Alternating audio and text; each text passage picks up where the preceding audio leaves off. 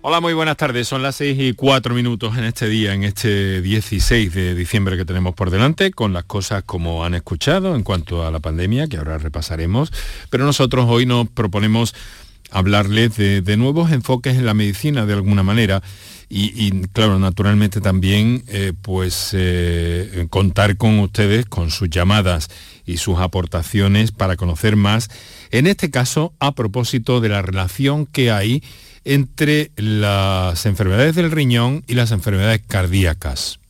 Hay una relación eh, porque coexisten con frecuencia estas dos patologías y a veces comparten mecanismos eh, muy comunes, muy similares.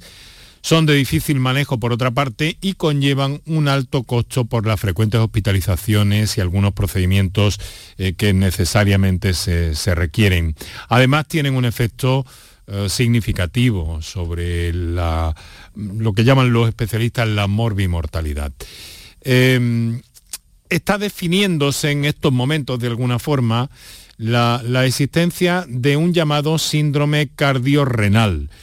Y sobre esa base nos hemos eh, plantado hoy para conocer directamente qué relación hay, además de conocer sus dudas al respecto, en el Hospital Universitario Torre Cárdenas de Almería, donde recientemente se ha puesto en marcha una consulta, una consulta cardiorrenal, una de estas consultas multidisciplinares a las que hacemos referencia en otros ámbitos también en el programa.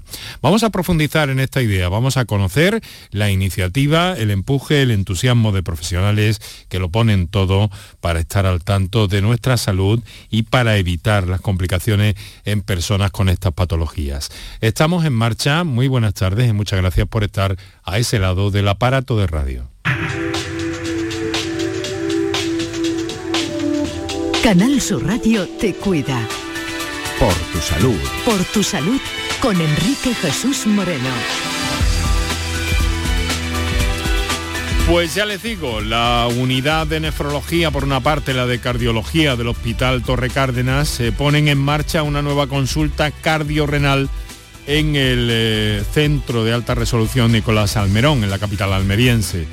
Eh, se trata, eh, de alguna forma, de... Mm, Em, de, seguir en una idea que ya se ha puesto en marcha en hospitales de primer nivel asistencial para dar una respuesta a pacientes que presentan esta doble, eh, si se puede decir así, doble patología de alguna forma, ¿no? Eh, y que naturalmente con esta, con la intervención de especialistas de ambas, eh, de ambas materias de ambas disciplinas, pues sin duda ven mejorada su salud y con ello su calidad de vida. Es un equipo formado por cardiólogos, nefrólogos, enfermeros y enfermeras, por enfermeras, entrenados en el tratamiento de ambas patologías y que bueno, tienen a su disposición las mejores y más actualizadas técnicas para el desarrollo de esa actividad. Y en ese ámbito que les describimos muchas veces y que reclaman muchos especialistas de las consultas multidisciplinares, porque está visto y comprobado a día de hoy que en algunas patologías y en algunos casos intervienen, es necesario que intervengan diferentes especialistas. Por eso vamos a estar, en unos instantes se lo voy a presentar, con la eh, doctora María Dolores Almerón, que es nefróloga del Hospital Torre Cárdenas, y con el jefe de cardiología del mismo hospital, el doctor Ricardo Fajardo, que nos acompañan desde nuestra emisora en Almería y que eh, nos van a dar todos esos detalles y naturalmente van a responder también a cualquier duda inquietud que tengan ustedes a propósito de esto que les planteamos hoy. Así que les recuerdo los teléfonos, repasamos los datos clave fundamentales de la pandemia a día de hoy y Ahí lo tienen, para llamar. Para contactar con nosotros puedes hacerlo llamando al 95 50 56 202 y al 95 50 56 222 o enviarnos una nota de voz por WhatsApp al 616 135 135 por tu salud en Canal Sur Radio.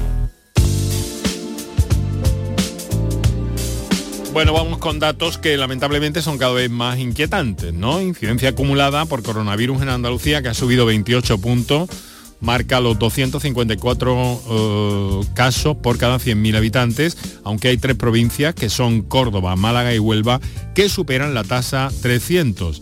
Se sitúan, por tanto, en esa llamada zona de riesgo alto por contagios. Además, fíjense en, una, en una sola jornada, en la última contabilizada, las infecciones han aumentado nada más y nada menos que en un 30%, y esto en pleno inicio, segundo día, de la campaña de vacunación infantil.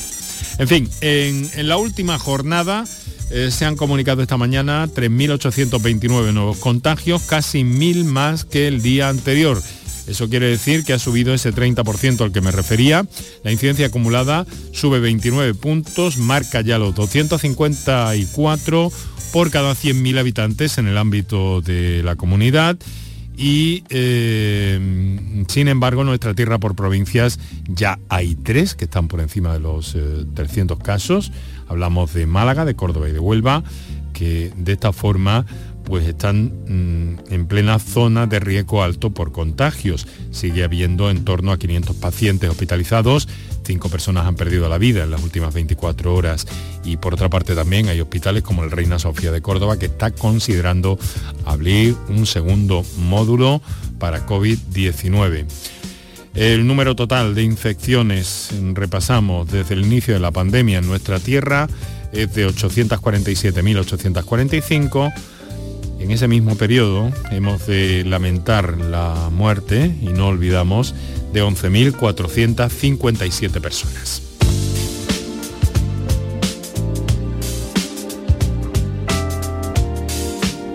Con las cosas en esta situación, eh, pues el alcalde de Sevilla, por ejemplo, tomamos como muestra de referencia no descarta que se tome algún tipo de medida restrictiva frente al COVID ante el aumento de los contagios con la variante Omicron. Van a ser eh, los criterios de la autoridad sanitaria los que marquen celebraciones, nada más y nada menos que como la cabalgata de los Reyes del 5 de enero. Ha estado al tanto de este asunto mi compañera Patricia Zarandieta. El alcalde de Sevilla ha llamado a la población a la prevención y al uso de la mascarilla en exteriores. Juan Espadas ha asegurado que se están muy atentos a la evolución de la pandemia y reclama actuar de forma coordinada. Sí que estamos atentos y desde luego no descartamos que en la medida que la autoridad sanitaria marque una, una instrucción, pues nosotros la llevemos a efecto. En esto lo importante es que vayamos todos de forma coordinada. No tiene ningún sentido que en una ciudad se haga una cosa, en otra otra. Evitar celebraciones que conlleven aglomeraciones como las cabalgatas de Reyes Magos es lo que piden expertos sanitarios como el epidemiólogo Daniel López Acuña. En Canal Sur Televisión ha reclamado al Gobierno Central la vuelta de medidas restrictivas ante el aumento de los contagios. No tener celebraciones masivas y si es necesario volver al cierre de algunas actividades que propician más contactos en interiores. No podemos permitirnos esas cenas de Navidad como las que produjeron el brote en Málaga. No podemos permitirnos cabalgatas, sorteos de Navidad con, con, audiencia o celebraciones de campanadas de fin de año. La centenaria cabalgata de Sevilla recorre Avenida Sánchez, pero también calles estrechas del centro de la capital hispalense. Bueno, han escuchado el, el, argumento, el razonamiento de Daniel López Acuña eh, sobre las cabalgatas y las celebraciones de, fin de año. Vamos a tener que estar eh, atentos a todo esto eh, en los próximos días, desde luego. Bueno, además, mientras tanto, la Junta ha rectificado y hoy mismo envía al Tribunal Superior de Justicia de Andalucía un nuevo texto con la reclamación de la obligatoriedad del pasaporte COVID para acceder a bares, restaurantes y locales de ocio nocturno. Eh, todo esto está creando una polémica, como hemos escuchado también en el boletín de noticias de las 6 de la tarde y la reacción del sector. El anterior, recordemos, ha sido rechazado por incluir a los trabajadores. En la mañana de Andalucía de Canal Sur Radio, el consejero de la presidencia, Elías Pendodo, ha descartado que se vayan a aplicar restricciones eh, de momento a pesar del aumento de contagios. Mm, mi compañera Ana Giraldez ha seguido esa intervención. La Junta considera que en Andalucía la sexta ola aún está en fase de contención. La incidencia acumulada con la tasa en 250 no es el parámetro fundamental para aprobar restricciones. Se descartan mientras esté controlada la presión hospitalaria. No obstante, el consejero de la presidencia apela a la responsabilidad de ciudadanos y hosteleros. No somos de prohibir, somos de creer en la responsabilidad de los andaluces. Se pueden mantener las cenas de Navidad y los almuerzos de Navidad, sí, con responsabilidad, reduciendo el aforo en espacios grandes, en espacios abiertos, guardando las distancias. Es decir, vamos a ser responsables. No hay que llevar la ley hasta, o las normas hasta sus últimas consecuencias. Con la primavera aún lejos, la Semana Santa, ferias o romerías dependerán de la evolución de la última variante, que aún es una incógnita en nuestra comunidad. Va a depender solo de una palabra. Omicron. De la evolución de esa nueva variante del virus, de su capacidad de contagiar, de su letalidad y de su fuerza ante la vacuna. Elías Bendodo insiste en que hay que combinar la economía con la lucha contra la pandemia.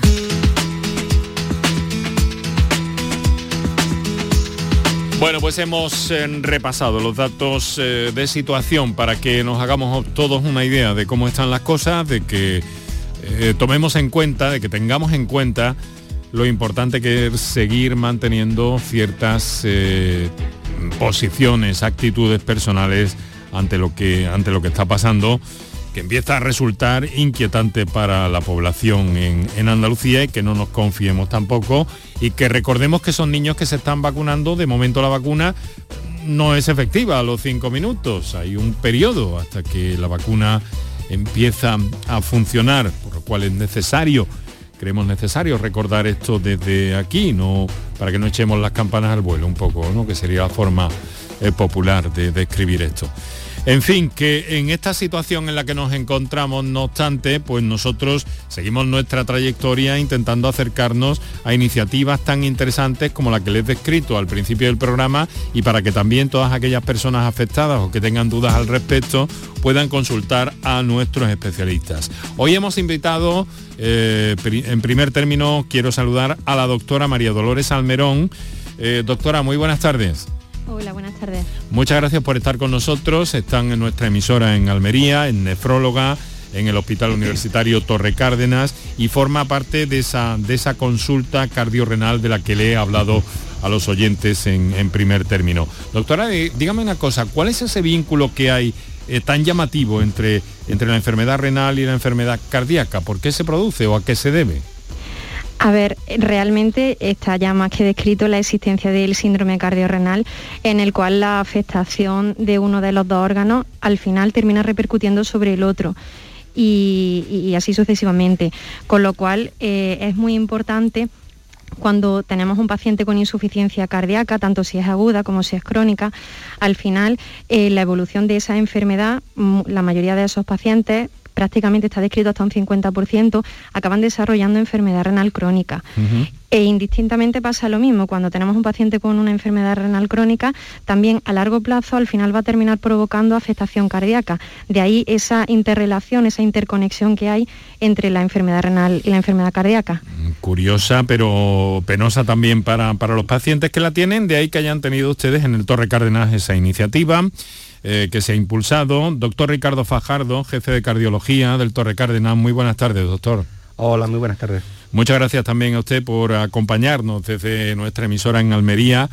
Eh, Ricardo, dígame una cosa, eh, mm, impulsar una consulta de estas que, que, llaman ahora multidisciplinares, aunque a muchas personas no les gusta la palabra, pero en la que intervienen varias disciplinas, en este caso, por lo que nos ha dicho la doctora, es una necesidad prácticamente, ¿no? Sí, esto da respuesta a una necesidad que, veíamos que el día a día, que los pacientes con insuficiencia cardíaca avanzada, gran parte de ellos tenían problemas renales, nosotros poníamos una medicación que le perjudicaba el riñón, iban al nefrólogo, le quitaban la medicación, nosotros volvían, eso se complicaba a los pacientes con mucho ingreso, mucha atención en urgencias y se crea la necesidad de decir, bueno, pues vamos a juntarnos, los cardiólogos nefrólogos, y vamos a ver a los pacientes juntos y tomar la decisión junta de la mejor opción que le podemos dar al paciente. Son experiencias que cada vez más en esta disciplina, en otras disciplinas, se están poniendo en marcha. Supongo que eso también eh, conlleva, eh, pues en fin, el aspecto organizativo, el aparataje, los eh, medios necesarios que tienen ustedes a punto ya, ¿no? En esa consulta.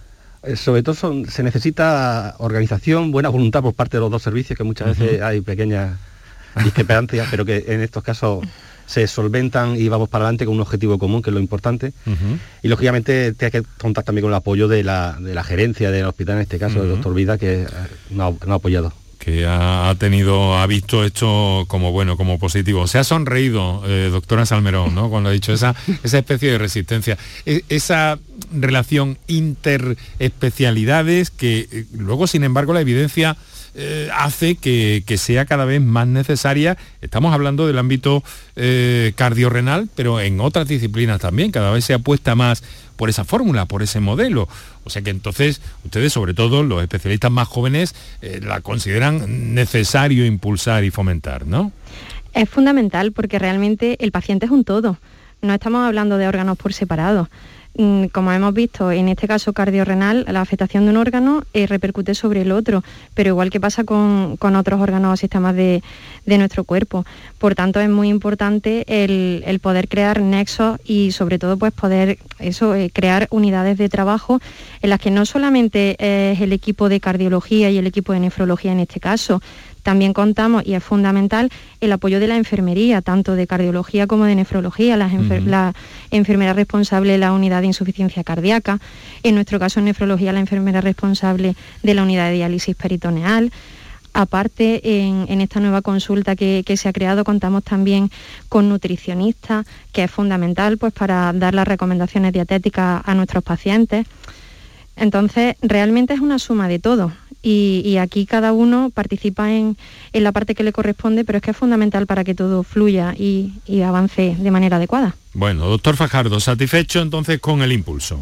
Sí, estamos empezando, pero vamos, tenemos toda la ilusión puesta en que el proyecto vaya para adelante y, seguro que va a salir. Muy bien, nosotros también estamos empezando, tenemos mucho de qué hablar sobre esto eh, y queremos recordar a nuestros oyentes que pueden intervenir también en el momento que lo consideren oportuno y que tienen para ello las líneas habituales para intervenir, perdón, para intervenir en el programa.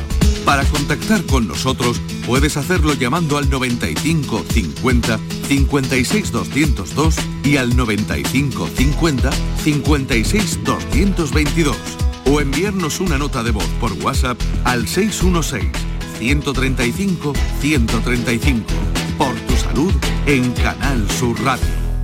Aquadeus, ahora más cerca de ti, procedente del manantial Sierra Nevada, un agua excepcional en sabor, de mineralización débil que nace en tu región. Aquadeus Sierra Nevada es ideal para hidratar a toda la familia y no olvides tirar tu botella al contenedor amarillo. Aquadeus, fuente de vida, ahora también en Andalucía. Ni el challenge del papel higiénico, ni el de la botella los retos más difíciles a los que se enfrenta nuestra generación están en la vida real, como el famoso Encontrar Trabajo Challenge o el Independizarse Challenge. Y aunque para superarlos necesitamos vuestro apoyo, aceptamos el reto. Súmate en aceptamoselreto.com. FAD 916 1515. Con Social Energy, di no a la subida de la luz y ahorra hasta un 70% en tu factura con nuestras soluciones fotovoltaicas. Además, llévate un termo eléctrico con tu instalación. Aprovecha las subvenciones de Andalucía y pide cita al 955 44 11 11 o en socialenergy.es. Solo primeras marcas y hasta 25 años de garantía. La revolución solar es Social Energy. Canal Sur Radio es la emisora que más ha crecido durante 2021. El Club de los Primeros es el programa más oído entre las 5 y las 6 de la mañana. La mañana de Andalucía con Jesús Vigorra incorpora 52.000 nuevos oyentes. En el fin de semana, Domi del Postigo reúne a 115.000 oyentes. Y en Internet, el programa del Yuyu acumula 1.130.000 descargas. Gracias por confiar en nosotros. Gracias por escucharnos. Canal Sur Radio es la radio de Andalucía. Para contactar con nosotros puedes hacerlo llamando al 95 50 56 202 y al 95 50 56 222 o enviarnos una nota de voz por WhatsApp al 616 135 135. Por tu salud en Canal Sur Radio. Enrique Jesús Moreno. Por tu salud en Canal Sur Radio. Bueno, pues las relaciones entre dos órganos, riñones, eh, corazón, eh, que nos llama mucho la atención, ¿no? Porque nos han descrito nuestros invitados de esta tarde, la doctora María Dolores Almerón, nefróloga, y el doctor Ricardo Fajardo, cardiólogo, eh, que pueden empezar por un órgano, y afectar a otro y, bueno, y empezar por el contrario y afectar también al otro. En fin, vamos a intentar entender un poco todo esto, si fuera posible, para ver qué es lo que pasa. Empezamos desde el ámbito de la nefrología. Doctora, ¿qué pasa en el riñón? Si hay una descripción eh, somera que nos puede hacer, que puede llegar a afectar al corazón. A ver, cuando los pacientes van desarrollando insuficiencia renal, al final, aparte de que el riñón no está filtrando bien, no consigue limpiar bien la sangre, por decirlo de alguna manera, también está reduciendo la cantidad de orina que se produce, con lo cual todo esto va a influir en que el manejo del balance hídrico, o sea, el manejo del volumen en el paciente, va a estar dificultado. Con lo cual, pacientes que ya de base tengan una patología cardiológica en la que el corazón tampoco está funcionando al 100%, al final esto es una pescadilla que se muerde la cola, porque realmente el empeoramiento progresivo de función renal va a traer consigo un empeoramiento también de la insuficiencia cardíaca y de la sobrecarga de volumen que tienen estos pacientes. Y doctor Fajardo, ¿qué pasa en el corazón que llega a afectar a los riñones? Bueno, lo primero es que partimos de que los factores de riesgo de la enfermedad cardíaca y renal son los mismos, la hipertensión, el tabaco, sedentarismo, diabetes, a su vez, la enfermedad renal puede afectar al corazón. Y, nosotros también tenemos el problema que las medicaciones que nosotros usamos para las insuficiencias cardíacas avanzadas, pues a su vez dañan al riñón. Entonces, muchas veces para intentar solucionar un problema perjudicamos el otro problema. Bueno, mm, desde luego la casuística da como para, justificar y más que justificar esas consultas especializadas eh, híbridas, un poco multidisciplinares, ¿verdad? Sí, sí, porque por ejemplo, desde el punto de vista renal, en uno de los últimos estudios que se han publicado en la revista Nefrología, aproximadamente el 15% de, de la población general a nivel español tiene enfermedad renal crónica y eso si ya nos vamos a pacientes mayores de 65 años puede mm. ascender hasta el 35%, o sea que estamos hablando de, unas cifras muy importantes que vienen a suponer un problema sanitario importante, no solo desde el punto de vista de la salud, sino también desde el punto de vista económico en el manejo de, este tipo de pacientes, del gasto de recursos. Doctora, ¿por qué, eh, ¿por qué se va desgastando este órgano? ¿Por qué se van desgastando los riñones?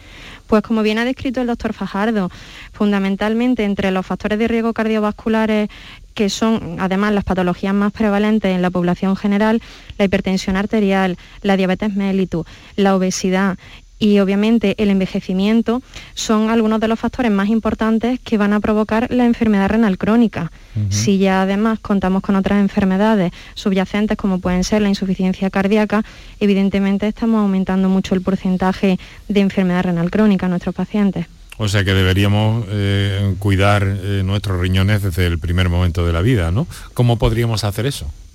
A ver, mm, está ya todo más que, más que hablado. Mm. Eh, fundamentalmente, hay factores que el paciente no puede per se mm, controlar.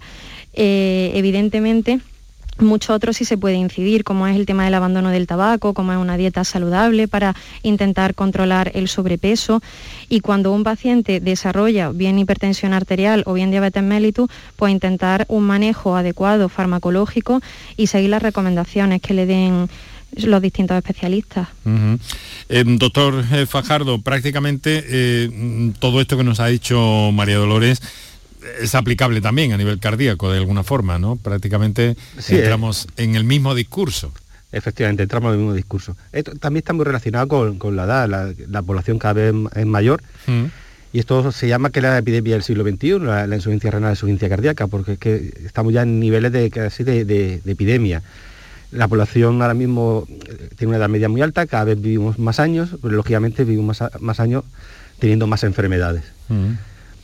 Una, bueno, quiero recordar a nuestros oyentes, estamos hablando de enfermedad renal, de enfermedad cardíaca y la relación eh, tan importante, tan interesante que, que hay y que bueno hace que se pongan en marcha consultas especializadas, mixtas, eh, eh, multidisciplinares para ver este asunto. Nos estamos deteniendo, ahora conoceremos un poco la historia y cómo se ha gestado, de la que se está en marcha ya, ¿no, doctor Fajardo?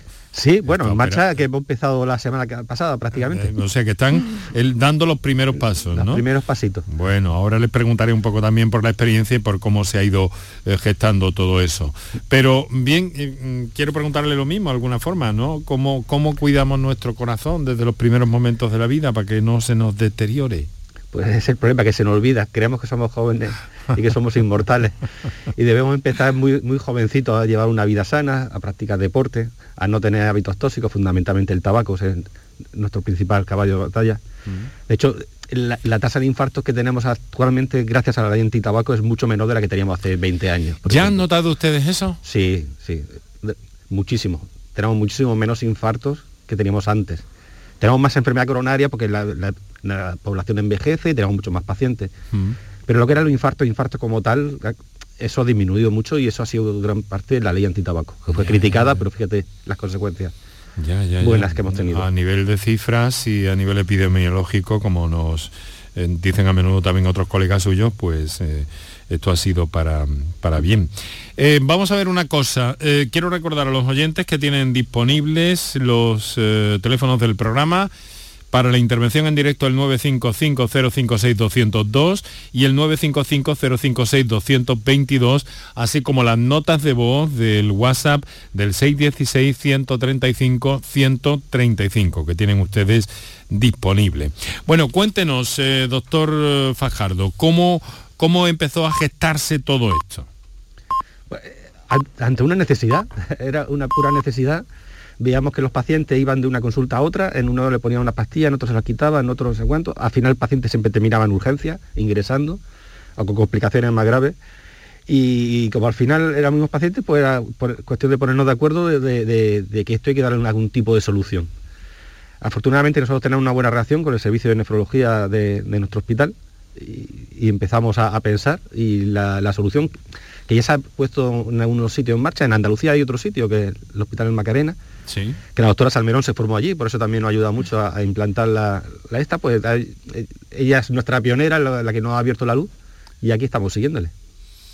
Bueno, pues eh, doctora, ¿y este, este interés puedo preguntarle eh, por qué le ha venido?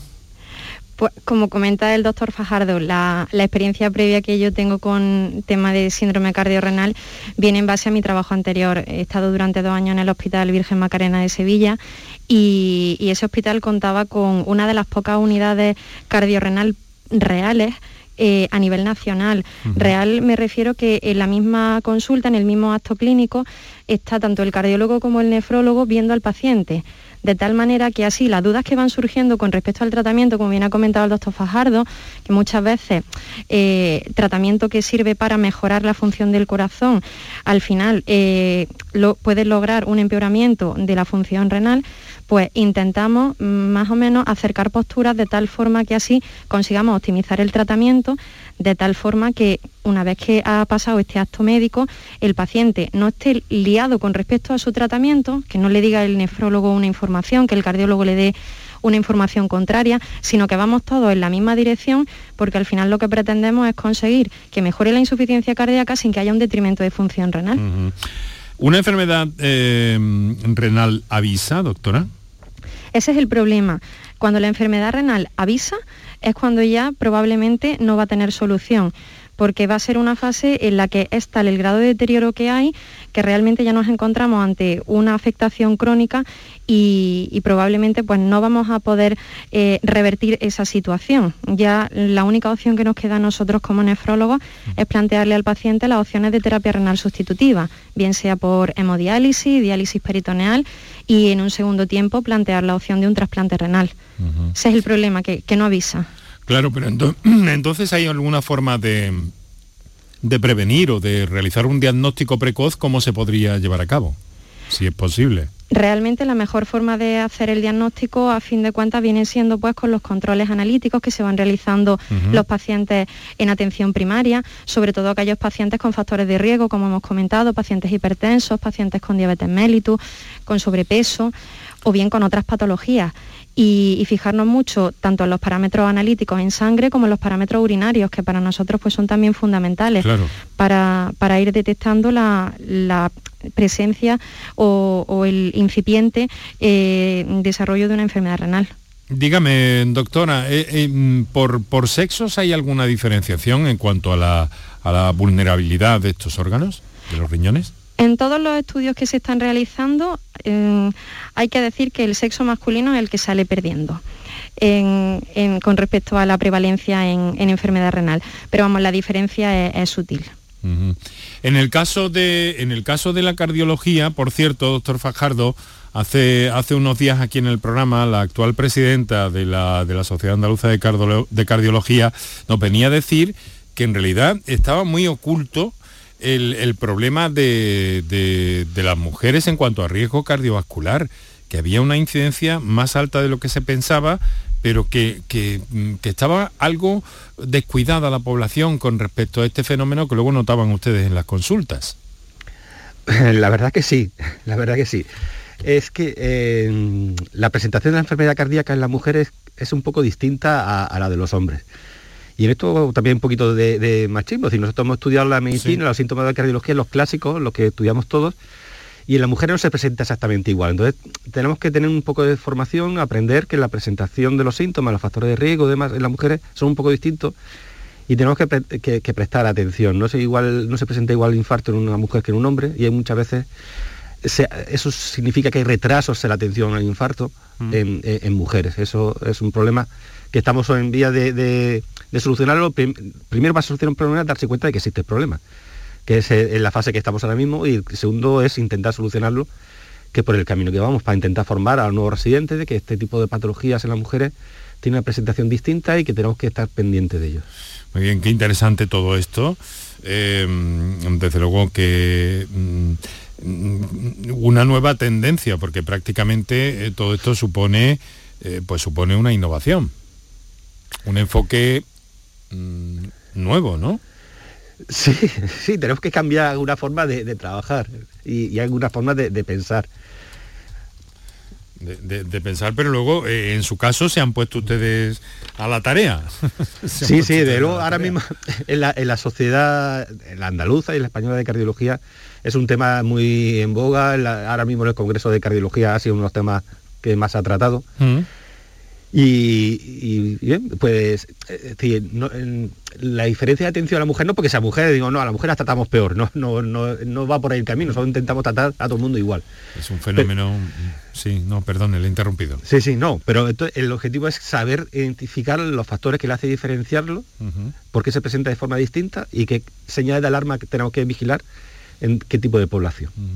en el caso del varón hay, hay, elementos que están muy difundidos, muy divulgados, pero que en el caso de la mujer, como nos dice, se presenta igual de otra manera, sensiblemente distinta, y esto hace que no, eh, que no se asocie o que se llegue tarde o que la propia persona eh, crea que no pasa nada cuando sí está pasando. Es algo así, ¿no, doctor? Sí, eh, las mujeres son mucho más sufridas que los hombres. El hombre en cuanto se encuentra malo ya está en urgencia. La, mujer muchas veces espera, tiene que atender a, la familia. dice, bueno, ya cuando se da cuenta todo iré a urgencia, ¿qué pasa conmigo? Y, hay unos tiempos de, retraso que son, los minutos son, son minutos de vida. Eh, estamos conversando con la doctora María Dolores Almerón, nefróloga, Hospital Torre Cárdenas, con el doctor Ricardo Fajardo, jefe de cardiología, al hilo del impulso de eh, eh, los primeros días que está rodando. Ahora le voy a pedir un poquito de, balance de cómo están siendo estos días. en la consulta cardiorrenal en el Hospital Torre Cárdenas. En concreto, en, en, una zona, en un anexo que es el CARE Nicolás Almerón, ¿no, doctor? Sí, se ha puesto en los que Nicolás Salmerón, que se ha reformado y hay instalaciones magníficas que invito a verlo a, quien quiera. Ha montado un área nefrológica en la cual compartimos otros espacios. Hay una consulta mixta para cardiología y, nefrología. Tenemos ahí aparato de, ecocardiografía para hacer el diagnóstico in situ, si no hay que pedirle una prueba que vaya a otro sitio, se la hagamos otro día. No, en el mismo día se lo hacemos todo si precisa algún tipo de medicación intravenosa, tenemos un área de enfermería con un hospital de día. Son instalaciones que han requerido su inversión, pero que le vamos a sacar su rentabilidad. Mm. Muy bien, pues eh, vamos a recordar a los oyentes que estamos hablando de patología renal, de patología cardíaca, con María Dolores Almerón, doctora María Dolores Almerón, con el doctor Ricardo Fajardo, que están escuchando Canal Sur Radio, son las 7 eh, menos 20 de la tarde. Para contactar con nosotros puedes hacerlo llamando al 95 50 56 202 y al 95 50 56 222 o enviarnos una nota de voz por WhatsApp al 616 135 135 por tu salud en Canal Sur Radio.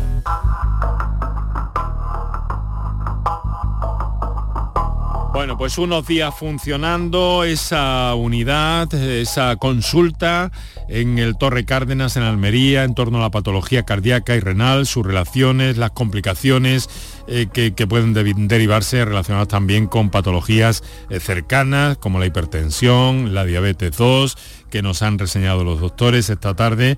Y eh, doctora Salmerón, quiero preguntarle cómo están siendo estos primeros... Bueno, lo primero, el paciente no percibe nada de esto, ¿no? Quiero decir, ¿eh? o, es consciente de que le están viendo por un lado el nefrólogo y el, eh, y el cardiólogo, o, cómo reaccionan hasta esta novedad por la experiencia eh, de estos primeros días. ¿Cómo ven ustedes a los pacientes? Pues como, como, hemos comentado, solamente hemos pasado la, primera consulta, fue un, un, poco pues ese, empezar ese rodaje y eran pacientes seleccionados de la unidad de insuficiencia cardíaca de, que llevaban los cardiólogos del Hospital Torre Cárdenas, que además son pacientes con insuficiencia renal que nosotros veíamos por otra parte en nuestras consultas externas de nefrología. Entonces, pues para el paciente extraño que de pronto entra a una consulta y se encuentra con dos doctores. Con dos doctores. Y está viendo a su cardiólogo que lo ve habitualmente junto con el nefrólogo. Entonces, de inicio para el paciente resulta extraño, pero la verdad es que en esta primera toma de contacto la sensación fue bastante favorable porque realmente el paciente con esto lo que está haciendo es que en una misma cita está consiguiendo que se pongan de acuerdo dos de los especialistas que lo están llevando, con lo cual la sensación también me da la impresión así de, inicio de, seguridad o de tranquilidad con la que puede quedarse el paciente es superior a cuando se ve por separado y cada uno le damos una información distinta, porque evidentemente eso vuelve loco al más cuerdo. Claro, y esto eh, tendrán que, acostumbrarse también a esto, que por otra parte, el doctor Fajardo, debe ser, debe ser interesante para, para, el paciente no encontrarse con dos profesionales que están pendientes de él, ¿no? Esto es, es una novedad de alguna forma, ¿no? Sí, bueno, pero yo creo que para él también una experiencia que los dos, habitualmente son los médicos en los que más confía, es su cardiólogo y su nefrólogo. Claro. Que estén los dos allí y que los dos den una información coherente, pues para él la tranquilidad, la sensación de que, de que no va a haber problema, eh, eh, er, para él es reconfortante y sale de luego sale de la consulta encantado. Y sabiendo de que no va a haber problema. Pues muchas veces salen de la consulta diciendo, a ver esto que me ha dicho, si, si me va a decir el otro que no. Claro, a veces, además esto crea eh, entre los pacientes en algunas ocasiones una confusión, incluso cierto mm, cierto disgusto ¿no? entre los pacientes cuando hay alguna decisión ahí que les resulta chocante.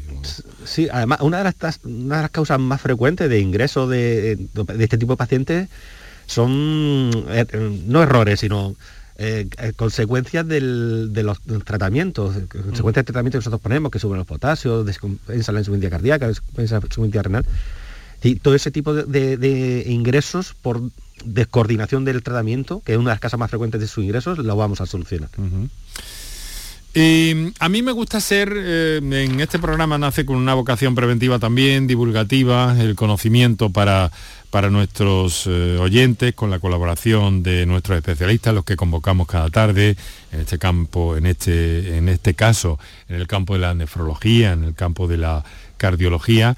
Y yo quiero bucear un poco más en eso de la, prevención. Le he preguntado a la doctora eh, Salmerón, eh, y, vamos a centrarnos un poco en eso, ¿no? Pero le he preguntado a la doctora Salmerón por mm, cómo avisa, cómo avisa, si es que hay un aviso y me dice que es difícil eh, de que puede haber un problema a nivel renal. ¿Y el corazón cómo avisa, doctor? el corazón pues, algunas veces avisa, muchas veces avisa. El corazón sí, algunas veces no avisa y el primer susto es el último. Mm. Pero muchas veces eh, te, avisa. Te avisa sobre las señales de alarma fundamentalmente nuestra es eh, el dolor torácico, una sensación de, como una losa en el pecho que te oprime, no puedes respirar, sobre todo con, con esfuerzos. La dificultad para respirar, que no puedo respirar, el episodio de pérdida de conocimiento, de, caerte al suelo. Esas son las, digamos, las tres señales de alarma de que algo te está pasando y que, necesita ser valorado mm. porque puede tener una patología cardíaca. Em, claro, es un, aviso in extremis ya, de alguna forma, claro. Bueno, pero alguna vez te avisa con tiempo suficiente como para que te podamos solucionar el problema. Mm. Lo que no puede ser es que, te esté pasando durante mucho tiempo y no hagas ni caso ya cuando ya, ya es tarde. Pero si esos síntomas son nuestros caballos de batallas en la mayor parte de, nuestra frecuencia, de lo que, lo que vemos habitualmente el día, eso algunas veces no es nada, es, bueno, pues no tiene importancia, pero algunas veces sí lo tiene y hay que estudiarlo. Bien, ahora vamos a, vamos a establecer una pequeña pausa, recordando no obstante nuestras vías de comunicación. Y les voy a pedir mm, necesariamente, teníamos que hacerlo en un momento como este, en una jornada como esta, un poco por cómo se ha vivido todo esto eh, desde sus especialidades y desde su trabajo en el Torre Cárdenas todo el periodo de la pandemia. Es inevitable, es inevitable que, entremos en esa, en esa materia. Eh, son las 7 menos cuarto de la tarde. Muchas gracias a nuestros invitados, doctora María Dolores Almerón, doctor Ricardo Fajardo. Eh, hacemos una pequeña pausa para nuestros anunciantes y enseguida seguimos. El resumen de la jornada con la última hora del deporte, la economía y el análisis lo tienes en el Mirador de Andalucía. De lunes a viernes desde las 7 de la tarde con Natalia Barnés. Quédate en Canal Sur Radio, la radio de Andalucía. Canal Sur Radio, Sevilla. Vente a Dimarsa, ponte en mis manos y dile chao, dile chao, dile chao, chao, chao, empieza ya tu autoconsumo, nuestro petróleo es el sol. Di que sí, únete al cambio, dimarsa.es. Una consecuencia desastrosa como el pie diabético tienen solución en Clínica CPM. La medicina hiperbárica es beneficiosa en multitud de circunstancias. Úlceras, trastornos del sueño, oncología, recuperación de deportistas. Oxigenar tu cuerpo potencia tu sistema inmunitario y eso es posible gracias a Clínica CPM. Ven a conocernos a Espartinas y recupera tu vida. Oxigena tu cuerpo en Clínica CPM. Comida de pueblo, la solución a tus comidas diarias. Guisos caseros sin conservantes con 30 días de caducidad. Calienta en el microondas cuatro minutos y listo para comer. Descarga la aplicación de Comida de Pueblo y solo por registrarte consigue 10 euros de descuento en tu primer pedido. Comida de Pueblo, los tuppers con sabor a las comidas de madres y abuelas.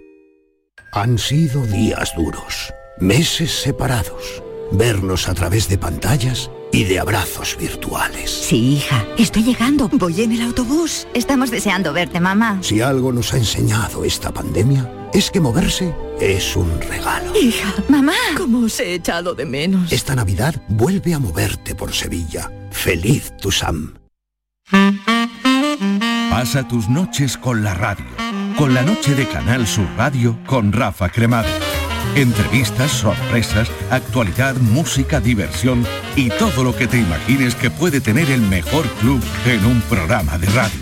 Hola, soy Rafa Cremades. ¿Qué tal estáis? La noche de Canal Sur Radio con Rafa Cremades. De lunes a jueves, pasada la medianoche.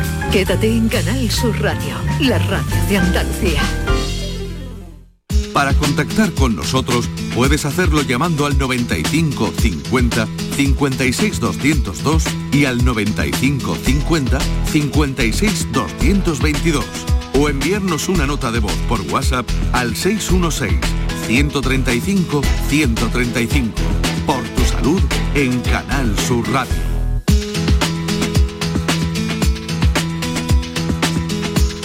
6 de la tarde, 47 minutos, 7, eh, perdón, ¿qué digo? 13 para las 7 de la tarde, eso sí. Y bueno, una información de última hora, por cierto, ¿no? Que puedes tener interés en medio de esta situación que vivimos con la pandemia. La justicia ha autorizado a Baleares a exigir tres pruebas diagnósticas semanales a los trabajadores sanitarios de la comunidad que no estén vacunados contra el coronavirus. Justicia de Baleares, autorizada a exigir tres pruebas diagnósticas a la semana a aquellos trabajadores de la comunidad que no estén vacunados contra el coronavirus. Información que mm, consideramos eh, eh, de interés y que hemos querido reseñar. Bueno, relaciones entre eh, la salud cardíaca y la salud renal, que estamos viendo que es muy interesante esas relaciones y por tanto ese abordaje que se hace en nuestros hospitales, en este caso recién puesto en marcha, una consulta en el Hospital Torre Cárdenas. Estamos conversando con la doctora María Dolores Almerón, nefróloga, y con el doctor Ricardo Fajardo, cardiólogo jefe de esa unidad en el Hospital Torre Cárdenas. Eh, doctores, si me lo permiten, vamos a dar paso a un oyente que nos ha enviado una nota de voz a través del WhatsApp del 616-135-135, a ver qué quiere comentarnos. Buenas tardes.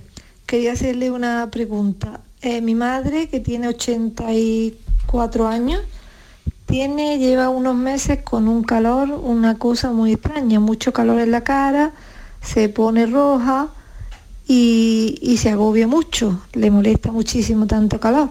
Luego el cuerpo lo tiene frío, las manos frías, pero la, la cara, solo la cara caliente. Entonces quería saber si esto puede tener alguna relación con la insuficiencia renal, de la que estoy hablando hoy, que ella tiene, eh, no es muy grave, pero sí que tiene desde hace algún tiempo. Entonces, a ver si por ahí puede ir la cosa, porque no sabemos la causa. El médico le hace pruebas, pero no, no ha dado con la causa. A ver si por ahí puede tener algo que ver. Muy Muchas bien. gracias. Muchas gracias a usted, señora, por su, por su confianza. A ver, doctora Salmerón. A ver, con, por los síntomas que cuenta, realmente a la hora de diagnosticar una insuficiencia renal sería tan sencillo como realizar una analítica de sangre y comprobar cómo está la función renal mediante los valores de urea y de creatinina. Con lo cual, esos no son síntomas específicos de una insuficiencia renal y, y no es tan complejo llegar al diagnóstico de que haya insuficiencia renal. No, pero ya, perdone, ya ha dicho que ya, ya la tiene, que ya tiene diagnosticada esa insuficiencia renal. Y entonces lo, lo- lo que intenta saber es si tendría relación esta eh, situación que, que vive la madre, 84 años creo que ha dicho, con esos, em, em, con esos calores o sofocos. No sé cómo lo ha dicho ella. Sí, habría que ver eh, de qué grado de insuficiencia renal estamos hablando, porque en función de eso la sintomatología sería diferente. No es una sintomatología típica. Eh, la sintomatología en insuficiencia renal, sobre todo si es avanzada, pues serían unas cifras elevadas de potasio que al paciente le pueden provocar cierta sensación como de cansancio, en cierto modo, cuando ya estamos en una cifra muy elevada, o por niveles elevados de urea, que el paciente pues tenga inapetencia, tenga pérdida de apetito, tenga náuseas o vómitos, que tenga picores generalizados por el cuerpo, o, o que bien esté recortando la orina y esté empezando a hincharse un poquito. Eso sí sería sintomatología de insuficiencia renal, pero no concretamente ese enrojecimiento a nivel facial. Igual habría que estudiar desde el punto de vista hormonal otro Vale, tipo de patología. Desde otro tipo de ángulo. Aquí la nefrología no podría aportar prácticamente, por lo menos así, con los escasos datos que nos ha trasladado esta señora, pues eh, nada significativo, nada relevante. Bueno, eh, doctor Fajardo, ¿cómo ha sido, eh, cómo ha sido el último año y medio, casi dos años ya, para los pacientes cardíacos del Torre Cárdenas? Bueno, pues ha sido complicado. Hemos, hemos pasado por varias fases. La primera fase, que fue la primera ola, eh, que en Almería prácticamente no, no tuvimos caso de coronavirus, pero la- el problema que tuvimos fue que los pacientes tenían miedo de salir y de pronto la gente que tenía infarto no, no acudía y cuando acudía ya estaban muy mal, muy mal. De tal forma que tuve que salir a redes sociales y hacer anuncios a la gente de que si tiene síntomas de, de infarto, que vinieran al hospital, que el hospital era un entorno seguro y, que, y que había que solucionar eso. ¿Eso lo hizo usted? Eso sí, lo tuvimos que hacer en la primera hora, porque de pronto dejaron de venir los pacientes al hospital, incluso, y cuando venían ya era tarde, muy tarde. Y eso lo, lo pudimos solucionar a- aquello y empezaron la- los pacientes a tener confianza en, en venir al hospital y, y- y pudimos... Y después, la- el- a partir de ahí, el problema vino cuando la, la ola llegó a Almería. Sí, Ahí ¿y de qué forma, eh? Sí, llegó de una forma dura, yo la vi en primera persona. Y tuvimos que cambiar la forma de trabajar. Es decir, lo- los compañeros de la unidad de cuidado intensivo solo podían atender pacientes COVID, no podían atender absolutamente nada más los pobres. Nosotros tuvimos que asumir todo tipo de todas las cardiopatías, cosas que no eran, incluso no eran ni cardíacas, pero tuvimos que atender a los pacientes. Tuvimos que crear una especie de, de unidad coronaria de los cardiólogos, porque los intensivistas no podían atenderla. Tuvimos que crear circuitos para atender, porque nosotros teníamos que atender a los pacientes de infarto de toda la provincia de Almería. Hubo que cambiar toda la estructura de los traslados de entre hospitales, de un, de un sitio a otro, crear circuitos, quirófanos limpios. Mucho Eso, trabajo. eso a veces, eh, doctor, eh, aunque nos lo cuentan ustedes y, y naturalmente, pero, pero cuando uno se pone en, en su piel y escucha detalladamente todo lo que nos ha dicho, que dicho pues son, eh, pues eso, un minuto en palabras, ¿no? Pero, pero de una complejidad y de una actividad absolutamente importante, ¿no? Aparte de la carga de trabajo. Pero sobre todo era en- en un sobreesfuerzo para todos los personal. Y era, pero lo sorprendente es que cualquier cosa que tú pedías, al- todos decían que sí. Nunca nadie ponía una pega. Hay que hacer esto, todo para adelante. Sí. Se, dice, alguien, alguien leyó que, eh, o alguien em, describió, fue un periodista, ¿no? Pero, pero describió que se pusieron en marcha como liderazgos naturales en los hospitales ante esta situación de crisis, ¿no? Sí, sí. ¿Eh? La, sí, los profesionales, los compañeros, pues dieron todo el mundo un paso adelante. Mm. Y, gracias al trabajo de los profesionales. Hombre, los, directores de la unidad, el gerente, todo eso también pone sus medios, pone sus cosas, pero sin el que estaba trabajando allí el día a día, esto no hubiera salido para adelante. El que tenía que improvisar y liderar, sin más remedio.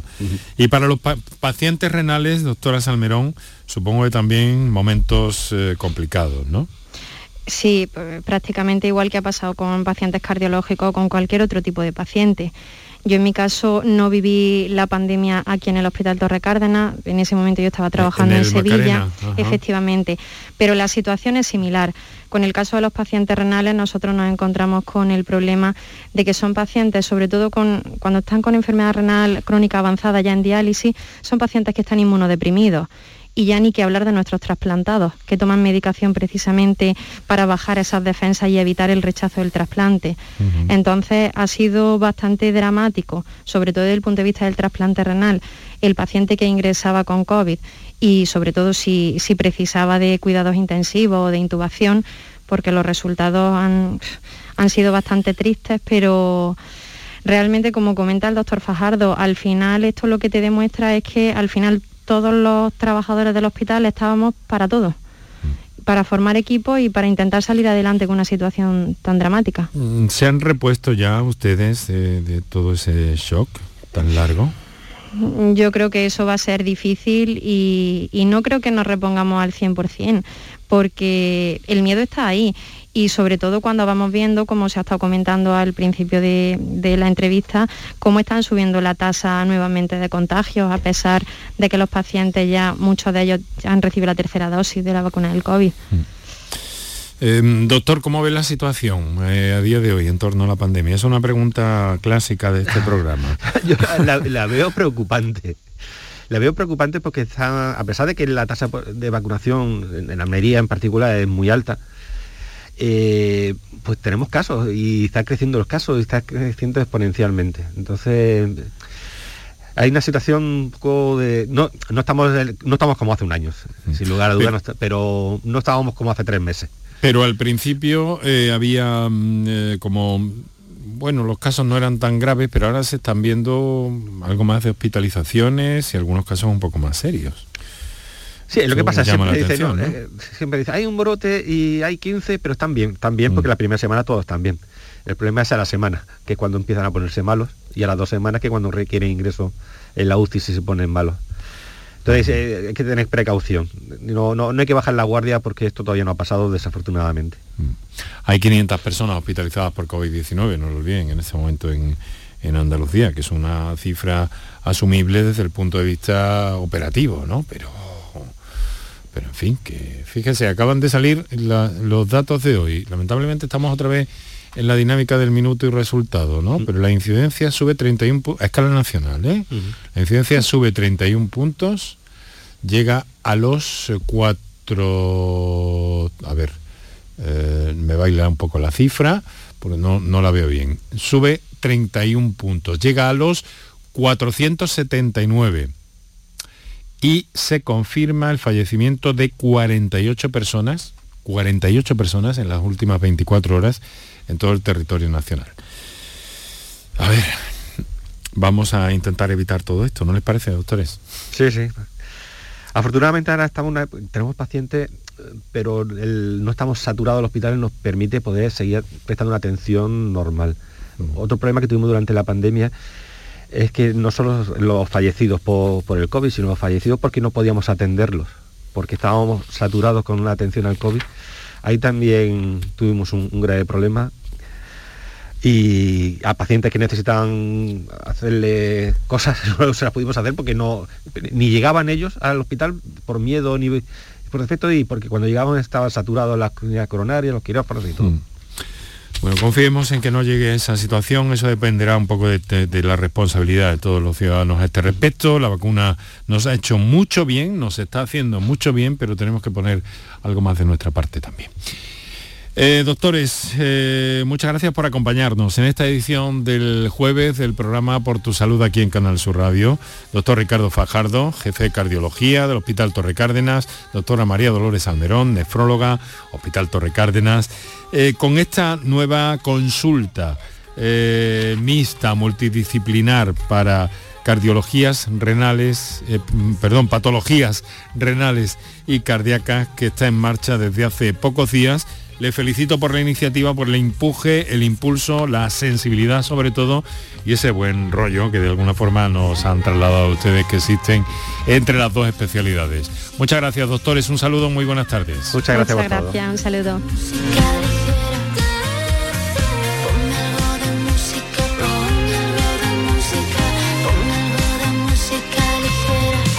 Enseguida van a llegar las noticias a Canal Sur Radio eh, con Natalia Barnés y el resto de compañeros de la redacción de informativos. Aquí lo dejamos por hoy, volvemos mañana a las 6 y 4 minutos de la tarde con los saludos de Kiko Canterla en la producción, Ángel Rodríguez y Antonio Sánchez Joya en el control de sonido, Kike Groundegui en la realización y Enrique Jesús Moreno que les habló. Encantado, hasta mañana.